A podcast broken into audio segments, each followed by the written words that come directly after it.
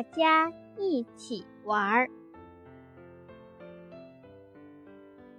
新修的游乐场开业了，这里可真热闹。小星星嘟嘟也早早的来到了游乐场。嘟嘟看到不远处的小熊正在玩小火车，他也想玩，便快步上前，一把抢过小火车，旁若无人的玩了起来。小熊生气地说：“这个小火车是我带来的，你还给我！”嘟嘟仰着脸，不屑地说：“我想玩，你闪开！”嘟嘟从小熊身边径直走过时，还推了小熊一把。小熊没料到嘟嘟会推他，不留神一个踉跄，摔倒在地。旁边的小狗气愤极了，大声说：“嘟嘟，你真不讲理，太野蛮了！”吵闹声惊动了游乐场的其他小动物们，大家围了过来。知道事情缘由后，纷纷谴责嘟嘟。嘟嘟心里很难受，丢下小火车，转身离开了。嘟嘟向滑滑梯走去，大家看到他都躲得远远的。嘟嘟独自玩了一会儿，觉得没什么意思，就一个人坐在板凳上，看着周围的小动物们玩。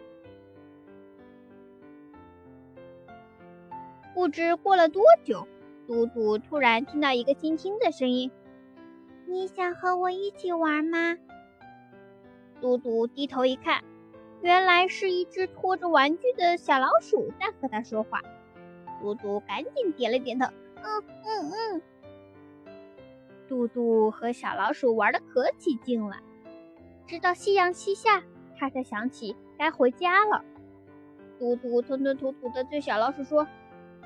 明天你还能和我一起玩吗？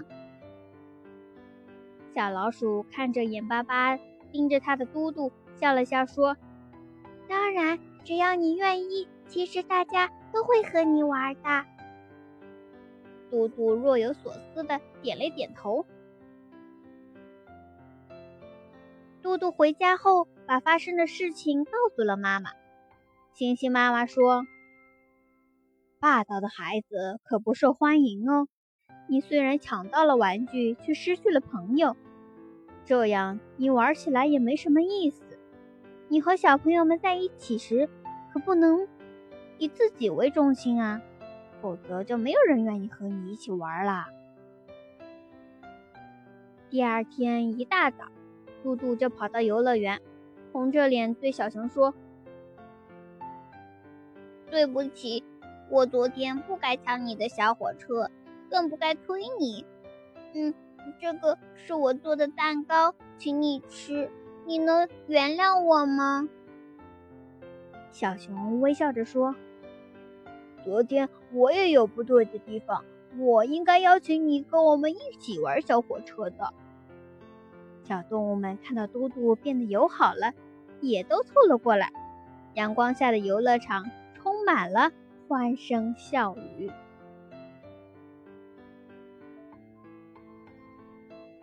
霸道的孩子通常有贪心、以自己为中心、不顾及他人的感受的问题。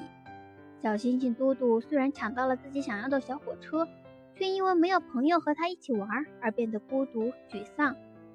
当小老鼠和嘟嘟一起玩耍后，嘟嘟意识到朋友的可贵，懂得了和朋友分享的美好。